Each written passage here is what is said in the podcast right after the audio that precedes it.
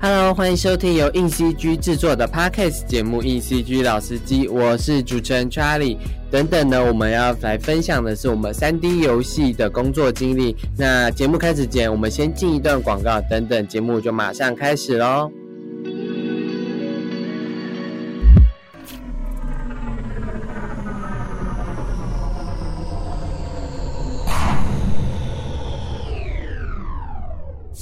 塔防，塔防，我们已经抵达月球了，请再传达一次任务。R Twenty 收到，你先去看看月球有没有神秘的沙丘香料。塔防，塔防，你电影看太多了吧？月球应该是嫦娥、月兔、吴刚。哎，我发现了一个神秘的东西，R Twenty 是危险的东西吗？是是一整面沙漠。哎，等等，哎，好像是丛林。哎，哎，等等，怎么又变成海滩了？这里的场景一直在变呢。没错阿团体你进入了虚拟制作中了。硬 CG 第五十二期杂志未来制片 Virtual Production 将带领读者探讨时下最夯的虚拟制作议题。我们专访了国内外从事虚拟制作的导演以及特效团队，畅聊 LED 虚拟摄影棚的拍摄秘辛、技术趋势以及未来发展。想跟上未来创作者的脚步吗？快来购买本期杂志吧！博客来现正热卖中。幕要开始喽！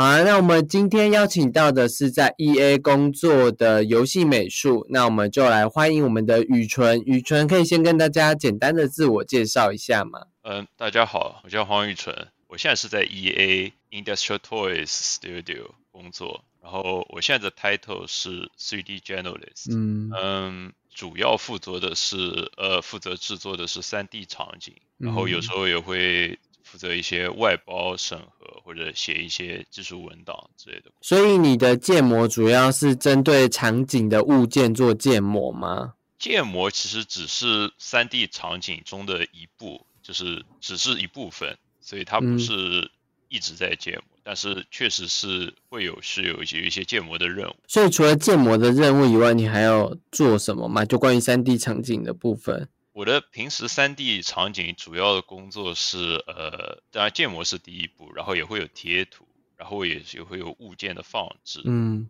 然后我也是会有一些修 bug 啊，或者去呃迭代一些之前做过的物场景的 bug 通常是指什么样的东西啊？因为游戏场景它它直接跟那个就是游玩本身的这个这个 gameplay 有关，所以通常嗯。在玩的时候，因为不仅是要看到那个物体，它本身那个物体本身的贴图啊模型有没有 bug，有时候它在玩的时候，它的碰撞体积也会出现问题。嗯那比如说，比如说一堵墙的高低啊，是不是可以躲在那个后面？高度够不够啊？或者有时候有时候会出现那种隐藏的空气墙，不该出现的位置啊，嗯这。些有时候这些都是三 D 场景需要负责去修的 bug。那因为你们刚刚说你的团队算是小团队嘛，那通常一个场景会是由多少人去制作呢？非常少，嗯就是我们的团队比较小，嗯，那是谁谁去决定说，哎，你来，你先去建什么的模，然后你去做什么的材质之类的嘞？对，这通常就会是，首先是地图本身，它是先是从 designer 那边，然后和整个 studio 那边，他会先决定好说我们要有怎么要要这段时间要做怎样子的地图，地图多大这些大概的资讯，然后后面才到，然后 lead 会来决定说我们怎么样开始开展这个工作。嗯嗯，这样一步步过来，然后然后 senior 会他会负责，比如说一片地图一大块区域，然后嗯 senior 的在下面就是普通的 artist，那然后再是去一部分的分割小区域，然后做、嗯一直做这一块。那那你比较常做到的场景物件有什么呢？我现在的话就是什么都有可能碰到，因为我们我们是现在是这个项目是写实的嗯，那个场景，所以说就是日常生活中的那种物件都有可能会碰到。比如说，例如椅子啊，例如台灯之对，所以类的有的。室内、室外的这些都有可能，或者大一点的，或者建筑也有可能会。嗯，所以你们都是根据概念设计图去建吗？跟概念设计图去绘，就是制作可能物件吗？还是会有其他的资料？概念设计有，当然是有，但是是是主要的参考，但是其实不只是概念设计。比如说有的时候有些条件下，因为设计它可能会给你一个大概的样子，它不会涉及到很细小的东西，你有可能就要自己按照实际的经验或者去找一些看这些东西长什么样。然后概念设计它是纯美术，它不会它不会管说就是 gameplay designer 那边方向需要什么东西，那有可能我们还要去考虑。物体的这个物体在场景中的目的是什么？它的尺寸大小跟周围环境的位置啊，会不会协不协调啊？还有一些，比如说这个物体的资源预算是多少？所以就要有些时候会用这些东西综合起来考虑该怎么开始做这个东西。你刚刚说物件会根据游戏设计或游戏体验去做调整，能不能在？举个详细的例子之类的，因为就是现在有点模糊。就是呃，因为我之前做射击游戏经验比较多嘛，嗯，那射击游戏其实就是可能玩家进去进场景时候，他不会注意到这些东西，但其实它的很多物体的大小、高低都是有一个固定的、固定的尺寸的。就是比如说我一个以玩家他在场景里站着的时候，他是多高？比如说我们算他一米八的高度，嗯。那你这个一堵墙的高度，比如说他，比如说我的设计师，他要求完全把玩家遮挡住，那这个墙就一定要超过一米八，不管他现实生活中是只有一米六也好，你，就要做到一米八这样子的高度，嗯，你不能做到大概一米七，只露半个头出来，嗯，这样子的话就就会出现很多问题，因为别人可能别人打到你，你打不到别人啊，会出现这种 bug，嗯嗯。所以，然后就是比如说，那有有些游戏有它有蹲下这个设定，那蹲下之后，东物体应该是多高？比如说，我的设计师是想在这里放一些掩体，是只让玩家蹲着才可以完全不被打到。那比如说一些沙发的高度，你就要刻意的去调整这些东西，然后让它符合那个游玩时候的一些那个 gameplay 的一些那个要求。那会不会就是别人在试完之后再回来回过头再来改？就是哎。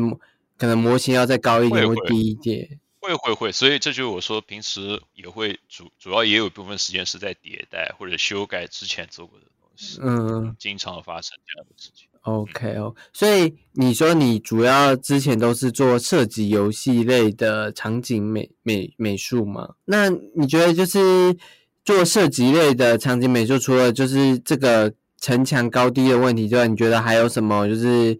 其他在建模上的挑，或是制作上的挑战吗？挑战的话，呃，因为实际游戏的话，因为我们要要要测试嘛，然后那首先资源是有限制的，就是你有多少的面，在像影视类嘛，你可以做的越精细越好，但是游戏里面它你的资源是有限，那你的。模型的面数、贴图的大小都是有限制。我觉得场景主要做游戏场景的话，有一点就是你要用最少的资源，要做出就是 gameplay 上很实用而且又又漂亮的场景。你刚刚说用最少的资源做最漂亮的场景，可以再详细的分享，就是你们的思考是什么吗？游戏嘛，它它每次调用到的资源很多，因为它我们所有东西都是要实时渲染出来的，就是。一个最低的游戏要求，那是每秒三十帧，嗯，那也就是每秒要做三十次渲染。那对于一些如果是高端机型还好，但如果在比如说在手机上面的话，如果一些比较呃老一点的手机或者那个配置不是特别好使，那要达到这些要求就比较困难。嗯，所以一些模型上。就是你要考虑到它是应该用这一部分应该是用贴图，或者有些它是不是在比如说面数很省，嗯，它可以用贴图的方式增加很多细节，嗯，这些都是都是有时候需要考虑。还有有些东西它比如说一个透明的东西，嗯，很多时候透明的东西非常耗资源。嗯，比如说一些玻璃啊这些东西，那那怎么样巧妙的规避掉一些这种东西？比如说，我记得呃，最后的生还者里面一代的时候，老老的一代不是现在重置版，以前它因为在 PS 三上运行，它因为它是个废墟嘛，嗯，它整个盖场景都是废墟，那而且是说人类已经灭亡多年后，那。它场景里面有很多这种玻璃啊，透明的东西，嗯，它就存心的把这些东西做的特别的像蒙了一层灰一样，比如说里面的酒瓶，它都是不透明，嗯，那这样子的话就是等于是又又符合了这个场景的要求，但是又减少了资源，不用做透明的这个渲染。嗯，理解这样，就是能做到最符合资源下的一个要求，然后也把场景带还是给大带给玩家那个场景的实境的感觉，这样子。OK，你们通常都是用什么工具去完成？就是你现在这个可能包含建模啊，包含做贴图的这些关于场景的工作呢？呃，其实场景会，场景我觉得会的软件会会有比较杂，因为因为建模本身它，比如说我我建模是用玛雅比较多了，嗯那比如说有时候需要建高模，那可能嗯就要用到 ZBrush 去建高模。那嗯那贴图的话，又会用到，比如 Photoshop 肯定会有时候用，然后也会用嗯到 Substance 主要的 Substance Designer、Substance 嗯 Mentor 这类的软件。嗯如果有一些，比如说更加特别的需求，比如说我要做一些布料啊，我可能还是用布料模拟，比如说 Marvelous Designer 那种软件去做布料，嗯嗯。就按需求看，但各种各样的软件都会碰到一。那那这些软件都是你在就学的时间都学过，还是有些是到工作的时候才开始摸这样？以我的经验的话，我是在就是读研究生的时候，我我会自己去学一些这些东西。嗯，对嗯然后因为因为工作的时候还是会就碰到这些的情况会比较少，嗯因为作为三 D，我是做三 D 场景，所以说其实我比较少会要做到最终的那个在游戏中的高模。嗯，当然我会改高模，但是如果从零做的话会比较少，因为大多会是比如说是外包或者是另外一个 team。比如说是，比如有些 team 会有 hard surface artist，就是硬表面 artist，他可能是专门做 asset，他不会做场景，但他就是你把模型给他，他来去细化，做出最终的模型，然后再返还到 3D 场景。哦，所以还还很重要的工作其实是摆那些已经做好的 SS 的东西，对对。对对 OK，就是摆摆摆这些场景的工作，就是就是做做像概念设计图那样，还是就会一直调整这件事。基本上你很难做到跟概念设计一模一样，嗯而且就像我说，就概念设计它不会，它不会画的特别细致，就是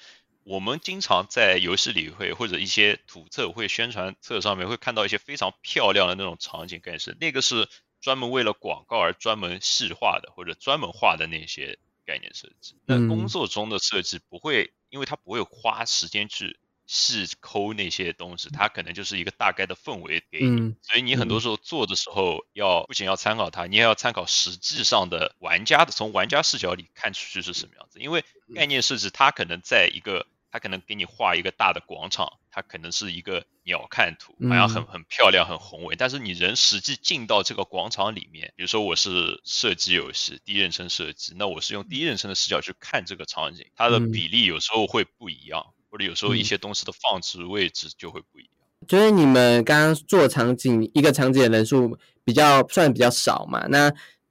还是有一些人在做同一个场景，那应该要怎么样？就是哎，这个场景跟这个场景，哎，不会重复到，或是不会互相打架之类的。以我的经验来看，大家的工作区块还是分的比较清楚。嗯在我两段工作间里面，都是就是，比如说我做 A 区域，你做 B 区域，大家之间都会有一个，我们会有一些在呃编辑器里面有会有一些 level 去区分开这两块区域，就是你没有办法越过这块区域去碰到别人做的那块。嗯，理解呀。刚刚你有说，就是你比较算是摆放位置，所以所以你都是建出模嘛，就是感觉起来好像不是所有都都场景的高模都是你们你们制作的。对，就是呃，我我现在的话，就是我基本上是先做一个粗模，因为粗模的话，我要控制它的大小比例，然后感觉放在场景里，先感受一遍它场景最后出现的效果，先想象一下嗯最后的效果。嗯然后我们主要会，比如说会会去请一些外包去做，因为因为这些做这些高模是比较花时间。嗯啊，因为我们就是如果特别是在团队人数不多的情况下，主要还是要就是这些这些东西花时间的东西就会去外包，然后跟跟嗯 gameplay 本身比较贴近的，比如说在编辑器里面编辑这种事，然后才会留给我们自己去做，嗯。因为这样子效率比较高一点。那我刚刚有问说，就是你软体基本上都是在研究所学的，是自学吗？还是有步骤的去学这样？自学为主吧，主要是嗯就就是你在在学校上课的时候，你会为了完成这个作业，有时候就你一定会去学一些这种东西。嗯嗯嗯就是他是，但老师不会或是不会说是手把手来教你怎么去做，呃，怎么去嗯用这些软件。你当初在学习就是这些软体的时候，你就是为了创作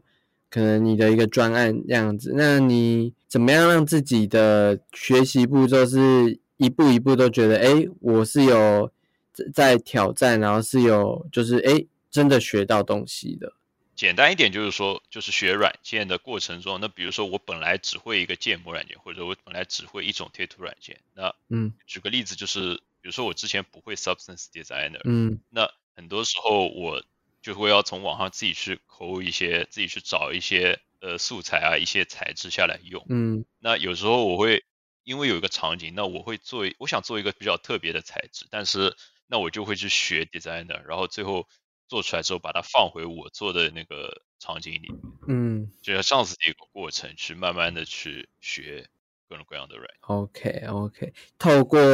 可能实战一步一步的去立下一个像是小小的目标这样子吗。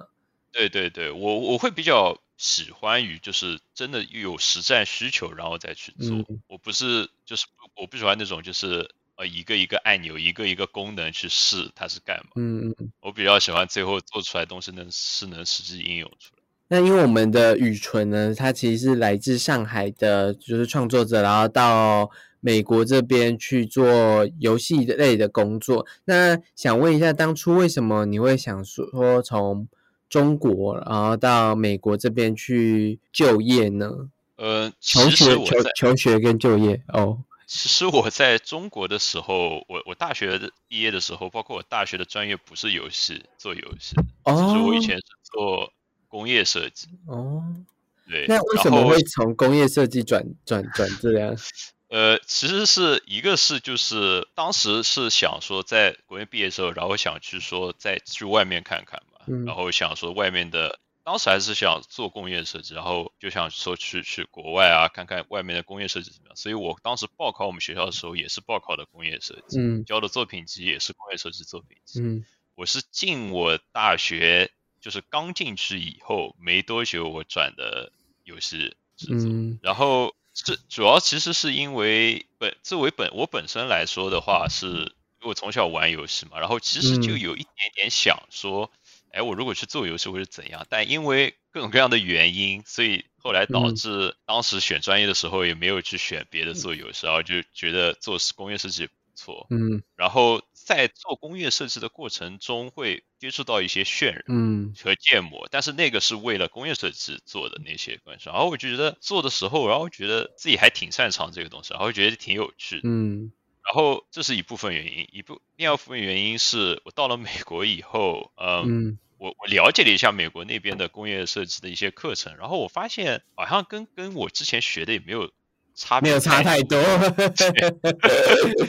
感觉好像没有差太多，然后我就想说，哎，又要又要做几年一样的事情了吗？嗯因为当时，而且当时说，就是可能是我个人喜好吧，我就觉得，哎，做工业设计有些对我来说已经有些头痛。嗯然后我就想说，又要做一样的事情做那么久，就看到了我们学校哎也有他做游戏的这个游戏设计的这个专业，然后我就想说，要不我试一下转一下，看看行不行，嗯，然后才这样就就这样一步转过去。你当时做工业设计的时候，主要是哪一类的产品？是车子吗？还是是呃，不是，不是，我我没有做车子那方面，但是我的工我们工业设计比较比较宽泛的工业设计，就是只要是产品类的都都有可能是设计。然后我们是，我当时学的是艺术类的工业设计，就是比较不是那种就是计算什么内部结构的那种工业设计，而是那种比较艺术化、外观型的那种设计。哦，包括一些比如说整个系统的设计，就是就是个服务产品的服务体验这样子的设计。好，那你就到美国去学游戏设计的时候，就工业转游戏设计，应该算是跨很大吗？还是你觉得就是其实呃有一些共同点是可以让你马上上手的？其实共同点没有很多，对我对我我的感觉的话，就是可能就是建模渲染那一块，可能你会有一点概念，然后就嗯。是可能如果你在游戏中，比如说你设置到一些就是一些新的东西的时候，不是可能说，比如说你做一个科幻的一个东西，你会从我的视角去看这个东西的话，比较倾向于说，哎，这个东西实际用起来会是什么样子？从这个角度，就是从或者从那个东西的结构去思考那个东西该什么设计，嗯。而不是说不是说纯粹的好看就可以了，就是它还是要有一些怎么说呢？就是要基于物理的，是真实的，保证这个东西不会是说太夸张，夸张到就是完全不可思议的不实。用之类的。，对，一开始的时候我还会有那种思考在里面。这个东西，比如说一个科幻的东西，它它到底是怎么运作的？它是不是用起来顺手？嗯我会去思考这个东西。，OK。那你觉得就是进到游戏产业之后，就会开始比较有比较多天马行空的意思吗？选游戏也主要是因为我觉得游戏它比较是创作者为本，就是他可以完全是按照自己的想法去做，而、呃设计往往是相反的，你是你要去挖掘，你是要去挖掘客户的痛嗯。点。是要去挖掘说客户希望要什么样的东西，但是在游戏产业说，没有说你问玩家说，哎，我今天来问你一下，你想要做什么游戏，我来帮你做，呃，不会有嗯这样子的情况。嗯。所以我可能，所以后来这就是主要也是转专业的一个原因。我可能更加希望做自己想做的一些。就是游戏产业是建造一个体验，让玩家进入那个体验去探索这个东西，创作者本身想带给他的一个世界，这样。对对对，那你觉得就是到就是这个叫萨凡纳艺术设计学院就学的时候，就是有改变你什么思维，或是让你有什么印象深刻的课程吗？课程的话，确实是有一个，就是现在这个课程叫 Skate Pro，然后这个课程其实就是我们学校会去找一些公司合作，嗯然后公司会需要出一些出一个呃项目，然后然后这一门这一门课的主题就是跟那个公司合作，去帮那个公司完成一个项目。嗯，我觉得，因为因为那个课程里，他会就是会有各种不同的专业的学生一起来参加这个课程，嗯跟原来不一样。原来你的同学都会是同一个专业，现在是不同的专业，然后大家一起做。你那时候是参加到哪一个专案这样？呃，我当时参加的一个项目是跟一个也蛮神奇的，它跟一个公司叫 JCB，它是一个做那个大型机械的一个公司，就是那种挖掘机啊，或者是那种呃，就是那种工地上你常常见的那种，你说那种拖土机啊，或哎，者是建筑要盖房子的那些机器这样？对对对，他们公司当时来，他们想着就是宣传他们的一个新的一个一个机械，嗯。然后就跟我想跟我们合作，然后然后我我这边的 team，然后就主要做了一个，就是等于是帮他们做了一个 VR 的一个体验，然后目的就是为了让让客户可以试，就是可以通过那个 VR 的那个项目去操控，就是模拟操控那台机器，嗯。然后在一个场景里面这样嗯，然后而且还能直观感受到跟别的公司的产品的区别差距，这样。那当时你是跟哪些科系的合作？因为感觉好像是有不同背景的人一起在做这件事。其实我们班有一半都是做平面设计或者做那个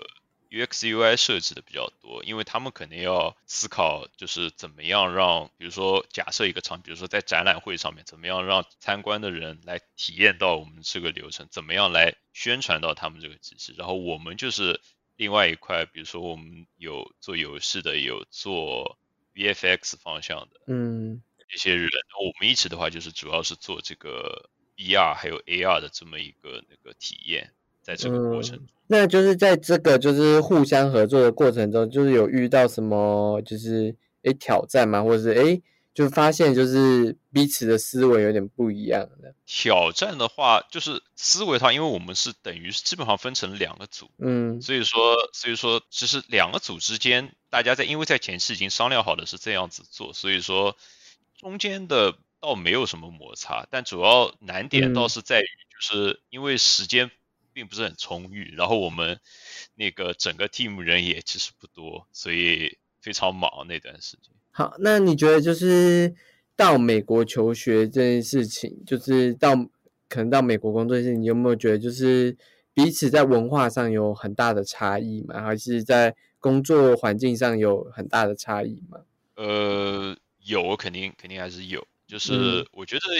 我能感受到一点，就是美国文化它比较是喜欢表达自我的一种，嗯。就是你在生活或者工作中，你你经常看到就是就同学啊同事也好，他大家都是有需要什么或者有什么意见，他就直接说出来，嗯。他不会因为因为亚洲人大家比如说会顾及面子，或者有时候哎哎下级好像不能跟上级乱说话，或者学生不能对老师乱说话，会。或者甚至于同级之间也不会说嗯。想说什么就说什么，因为因为大家都会有比较含蓄嘛。嗯。但但在美国，他就是心里怎么想就怎么需要说出来，而且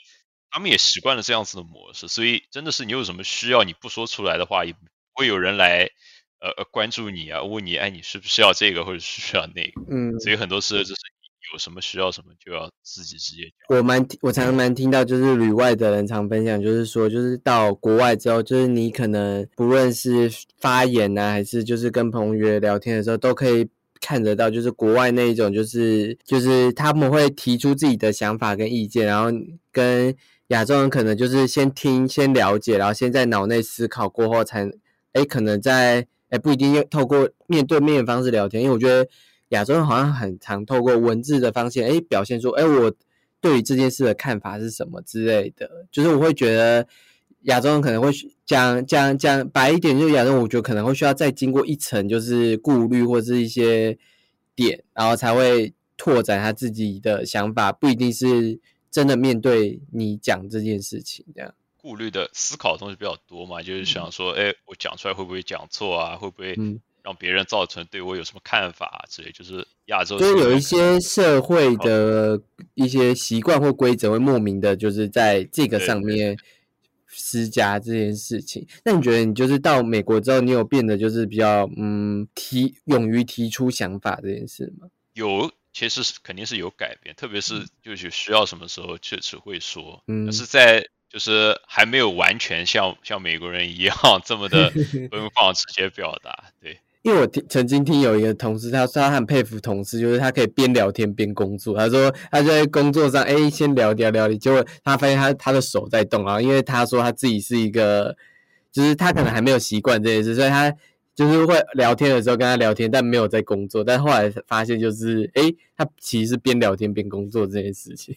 这个我还还挺厉害，因为我我可能不行，因为我我跟同事一聊天，我就没有我得我得全身心的听，因为毕竟也不是英语也不是母语嘛，就是没有办法做到那种呃跟闲聊啊，同时还能那个有时候人家而且人家问问题的时候，你可能就必须放下来，然后仔细的听，然后就、嗯，那因为我发现就是你在毕业之后有先到就是那个就担任 World Building Artist，在一个三四三 Industry 嘛这间公司做了，就是也算是场景建模类，那可以分享一下就是你在这间公司做了什么吗？呃，我在三四三，我主要是做的那个光环无限的那个单人剧情的部分，嗯然后我主要是负责在开放世界中那个它有个主要的敌人叫流放者，然后他们的据点的一个场景美术的那个设计和制作，嗯然后基本上也是差不多，就是就是有前期的话会做一些粗模啊，然后一些摆放啊，嗯然后同时做一些在关卡设计师做完以后要是要把这些场景填满的同时，还要做一些像 storytelling 这样子的工作，然后最后再去做一些后期调整啊。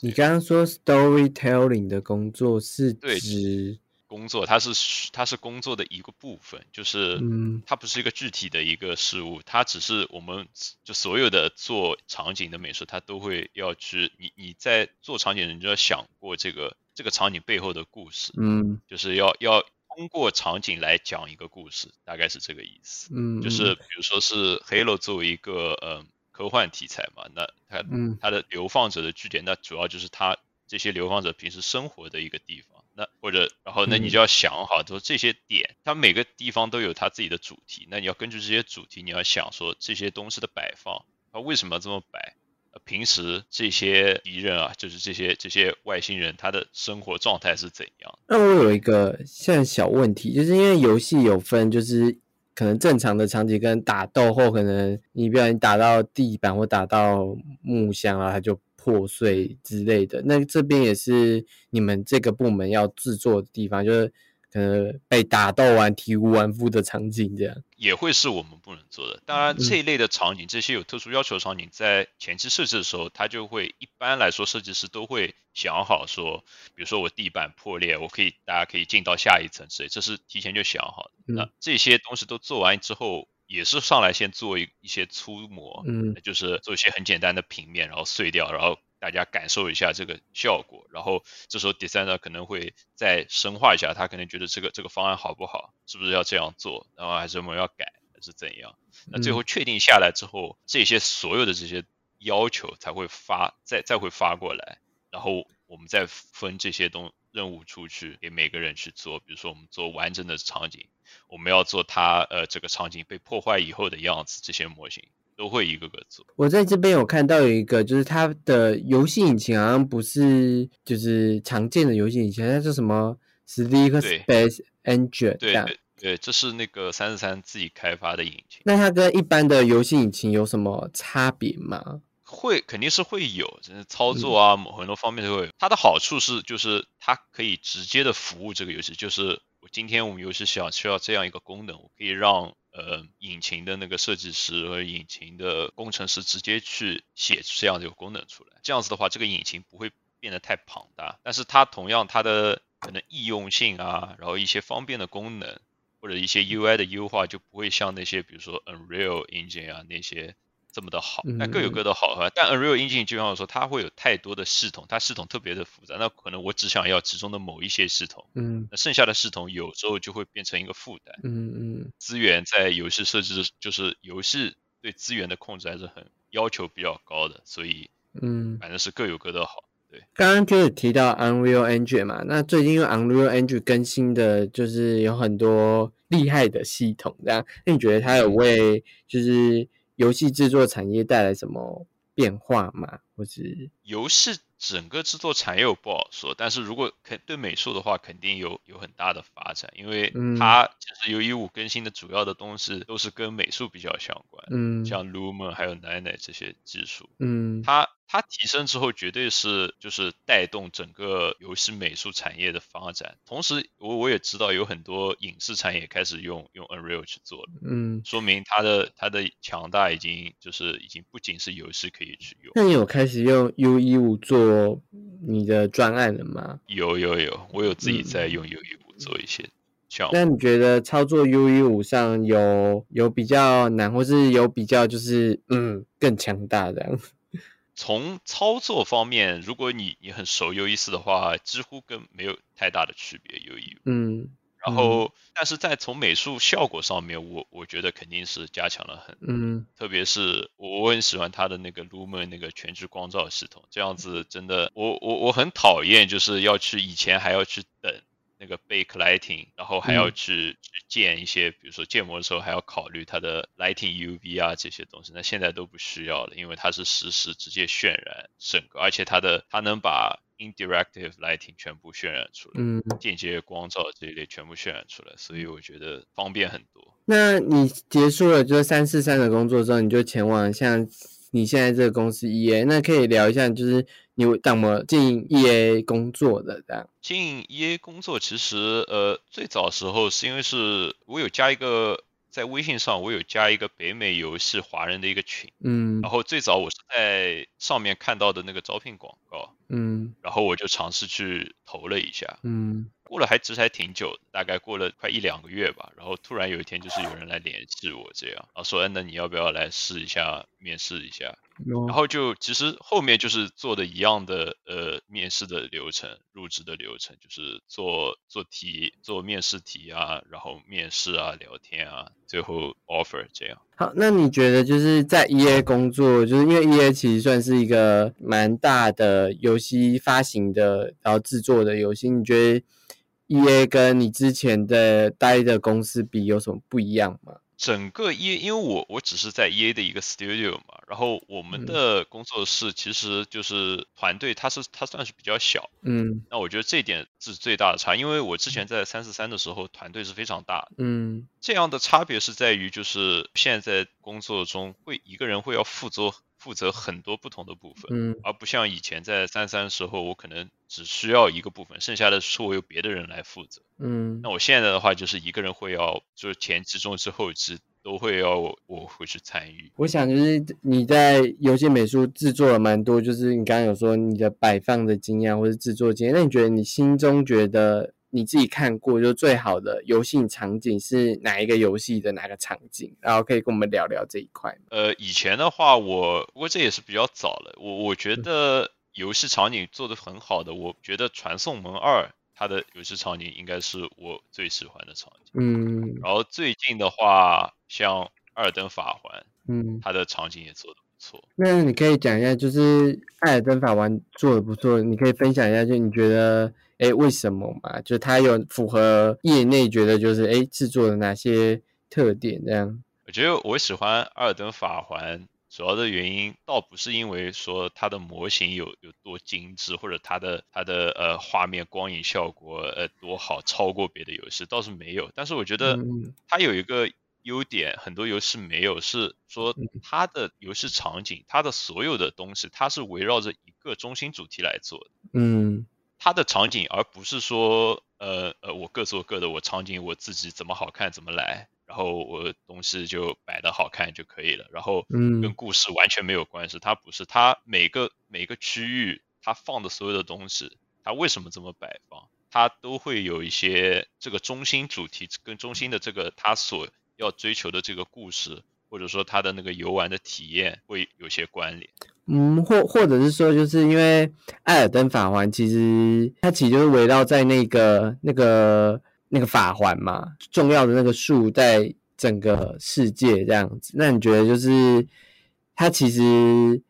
它的故事跟它的场景是互相呼应的吗？你的意思是这样吗？对，就是呃，比如说它呃黄金树嘛，它作为这个主体，比如说嗯，在每个场景很多的地下场景上，你会看到很多的根，嗯。那这些根，然后上面它会有一些像死人一样的被根吸收这这些。嗯。这些像这些东西，它都是表明，比如说黄金树，它最后所有的人在黄金树的统治下会有个归宿的这么一个行为。嗯呃，底下的根是包括我记得在呃史东威尔城，它的楼底下也会有一个有一个死亡子的脸在那边啊、这个嗯比较是跟游戏本身的故事有关。那嗯像这样子一个场景中，那它比如说它场景周围的这些装饰啊，包括为什么这些死亡子在下面，那周围的一些怪物的一些设计，为什么会出现在这里，嗯它都会有一些联系。嗯那整个整个东西，再包括这个死亡子本身，又跟整个故事有一个很大的联系。嗯像这些细节，都是都是我觉得就是非常不容易，因为我觉得公司中很少有能就是大家沟通，有时候场景他会因为会自己做自己，嗯因为嗯不会说天天去问别人，哎，这个东西该怎么放，就很难做到那么的统一。嗯，贴合这样。对，就是就是真的是大家都是所有人，就像是你不可能每天天天大家一直坐在在外那边开会来说怎么做，嗯对吧？对但，是你也不能说每个人都自己独立的去做，那这样子大家做出来的东西就很散，就是嗯设计归设计自己设计，然后玩了自己玩，那整很多东西做出来就没有一个聚合的那个感觉。嗯然后我觉得《奥尔登法环》它做的那些聚合感就比较好。它有一些统一的调性在场景元素里面，反而让它变得更有更有一致性。这样，对对对，嗯，好，所以所以这就是为什么我觉得我之前听说还有专门些有说也叫混学家，或者现在叫环学家，嗯他专专门去深挖场景中或者游戏中的一些说明、一些道具说明啊，一些呃场景中为什么会出，比如说这边有一个怪，哎，为什么那个那这种样子的怪会在这儿？嗯它每个怪出现的位置都是都也是跟整个中心主题有关的，甚至于可以反推过来来推测到底发生了一个什么样子的事情。就是有这些设计思考，反而让这个游戏不只是诶超级难这件事情有趣，它就是各个地方都是经过设计、经过思考呈现出来的效果。好，那最后就是因为我相信，就是其实很多人也想要就是去国外。就是诶做游戏美术，或是可能在国内也想做一些游戏美术这些。那你有对就是想要做游戏美术的一些人，就是有什么样的建议吗？嗯，我觉得如果是要想进做游戏产美术的话，如果你是刚从比如说从学校起步的话，就是一定要快点找到自己想发展的领。就比如说我我我很想做场景，那我就是动用一切的学习资源、时间也好，去专精做一样一个做场景。嗯，在国外来说的话，它是比较偏喜喜欢专精的人，他嗯。可能有时候亚洲会有一种感觉，就是，哎，我我什么都会，我场景也会啊，我我角色也会啊，甚至于我画概念设计我也会啊，好像都会一点，老板会比较喜欢。但其实我的经验来看，是美国他在北美这边找工作，他主要就是看你我想要的你这个岗位他想要的要求你是不是符合，嗯。他不会说你你做别的他不会加分太多。嗯所以一定要就是尽快找到自己想做的领域，然后尽量的去学习。那如果想要的领域就区分成，哎，场景一个领域，角色一个领域，那有需要再区分成建模一个领域，贴图一个领域吗？还是不能只基于于一个。如果你想做场景，你应该是都要会，就是包括呃贴图，包括打光，包括嗯建模，这些嗯都要渲染，嗯这些这些都要会。对，嗯因为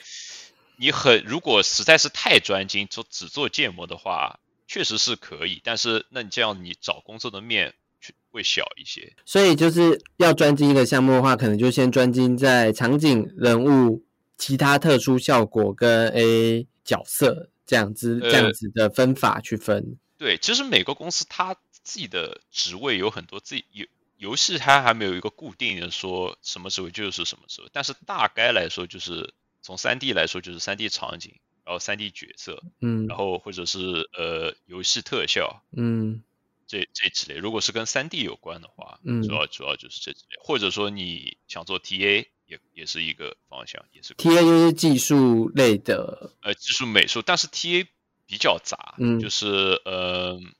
会有太多方向，比如专专专项呃特效的 TA，专项渲染的 TA，专项角色绑定的 TA，会有特别嗯特别多的方向。如果前期没有特别基础的扎实的话，就是你可以往那方向靠，但是如果是纯新人的话，还是会蛮困难。嗯嗯，呃，特别是尤其是从多媒体出身的话，那个它的挑战度，因为它的技术门槛还是有一点需要，就是你需要去学更多。因为很多其实我访问过的技术美容，很多都是诶已经在产业一阵子之后才跳去技术美术，因为他已经有很多经验、很多技术的 content 在里面了，他可以对对去。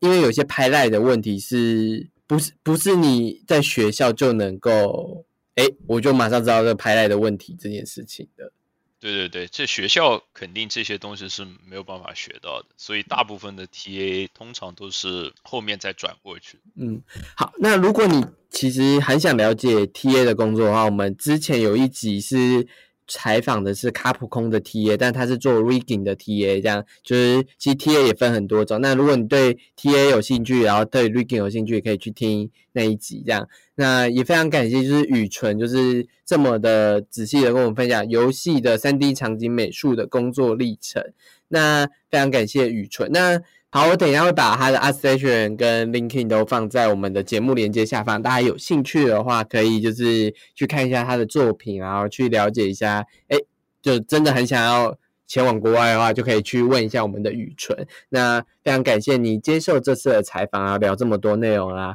如果喜欢本集节目的话，那欢迎到 IG 留言跟我分享，或者到下方有一个连接，你可以在那边留言分享任何你想要分享的事情，或是你下一集想对诶受访者有所提问，都可以在下面留言哦。这里就是由硬 CG 制作的 p a r k e t 节目《硬 CG 老司机》，那欢迎追踪我们硬 CG 的 FB、IG 粉砖哦。那我们就下个礼拜见喽，拜拜。